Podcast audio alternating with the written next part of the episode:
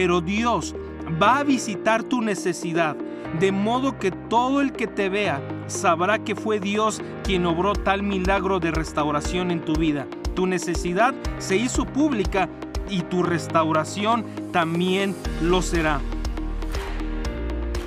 Hey, ¿qué tal? Bienvenidos a nuevos comienzos a esta primera temporada donde estaremos platicando acerca de testimonios de nuevos comienzos que encontramos en las escrituras. Así que quiero comenzar diciéndote que hay cosas y hay circunstancias que van a ocurrir a nuestro alrededor que están fuera de nuestro control. No podemos impedir que ocurran y tú y yo debemos hacernos conscientes que vivimos en un mundo caído. Cosas pasan, cosas acontecen, pero nos hacemos la pregunta muchas veces, ¿qué sucede cuando nos afectan? De un modo significativo? ¿Qué pasa cuando nos perjudican? ¿Qué pasos debemos tomar? ¿Qué debemos hacer? Así que quiero ofrecerte un primer consejo. Mantente creyendo a Dios. Segunda de Corintios 4:13. Pero teniendo el mismo espíritu de fe, conforme a lo que está escrito, creí, por lo cual hablé.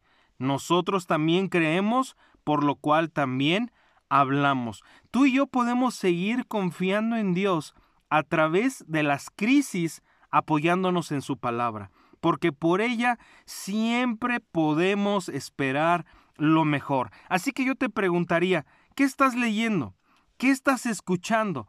¿A qué estás prestando oído en medio de una crisis? El apóstol Pablo dijo en Romanos 10:17, así que la fe es por el oír y el oír por la palabra de Dios. ¿Sabes que nuestra confianza se fortalece y se fundamenta por el testimonio de las escrituras?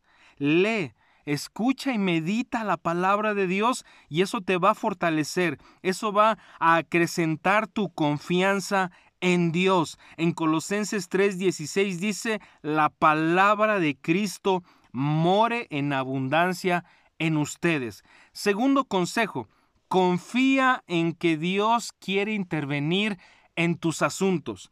En Éxodo capítulo 3 versículo 7 dice, dijo luego Jehová, bien he visto la aflicción de mi pueblo que está en Egipto, y he oído su clamor por causa de sus exactores, pues he conocido sus angustias, y he descendido para librarlos de mano de los egipcios y sacarlos de aquella tierra a una tierra buena y ancha, a tierra que fluye leche y miel. Dios conoce tu situación, Dios conoce tu aflicción, Él sabe por lo que estás pasando, Él conoce tu angustia, así que este no es el momento para callar, alza tu voz y clama a Dios y confía que Él va a cambiar tus circunstancias, Él va a hacer milagros, Él va a intervenir en tus asuntos y Él te va a conducir a algo mejor, a una tierra que fluye leche y miel. Y el día de hoy quiero que tú y yo miremos la historia de Noemí. En Ruth capítulo 1, versículo 1 y 2. Aconteció en los días que gobernaban los jueces que hubo hambre en la tierra y un varón de Belén de Judá fue a morar en los campos de Moab, él y su mujer y dos hijos suyos.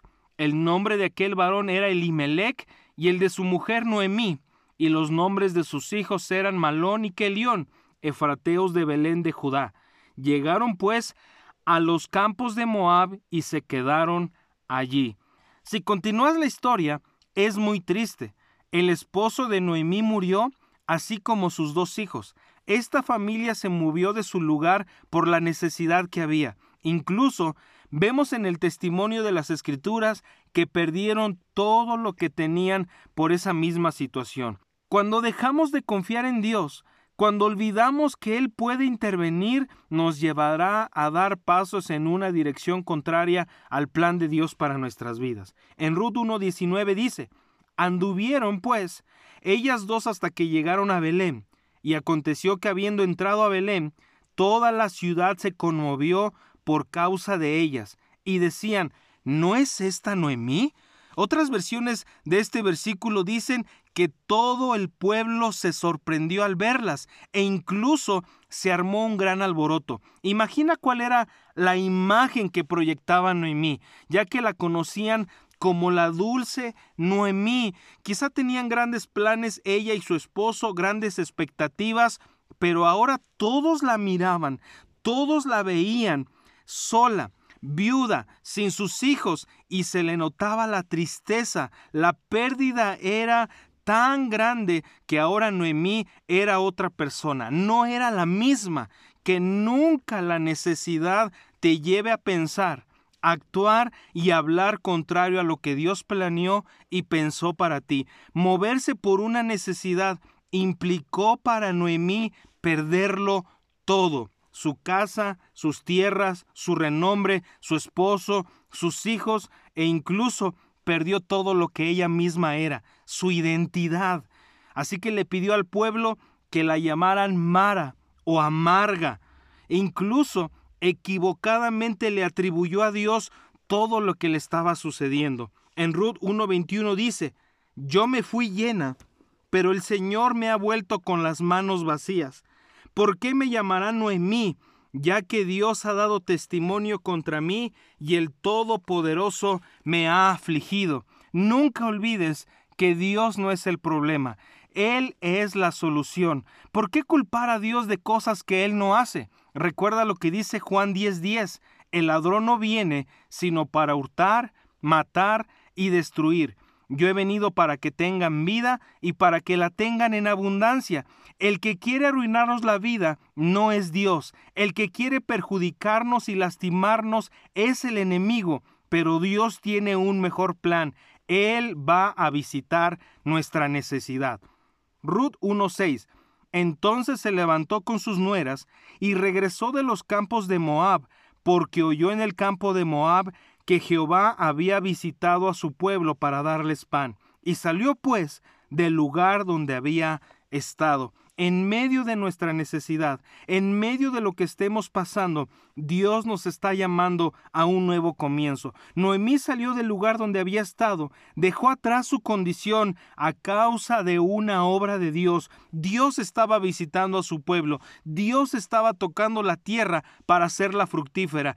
La necesidad tocó la vida de Noemí al grado que causó gran conmoción en todo el que la veía. Pero Dios va a visitar tu necesidad, de modo que todo el que te vea sabrá que fue Dios quien obró tal milagro de restauración en tu vida. Tu necesidad se hizo pública y tu restauración también lo será.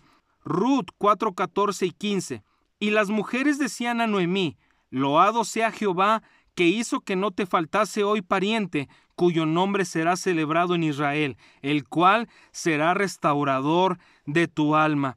Dios no se va a dejar sin testimonio. En este nuevo comienzo, todos darán gloria a Dios por Jesús, quien es el que te hace una obra maravillosa en tu favor, en tu necesidad. Así que quiero decirte, estate preparado porque va a sonar tu teléfono. Estate preparado porque van a tocar a tu puerta. Estate preparado porque te van a hacer depósitos. Estate preparado porque cosas van a llegar a tu vida. La provisión va a ser tanta que tu necesidad quedará en el olvido.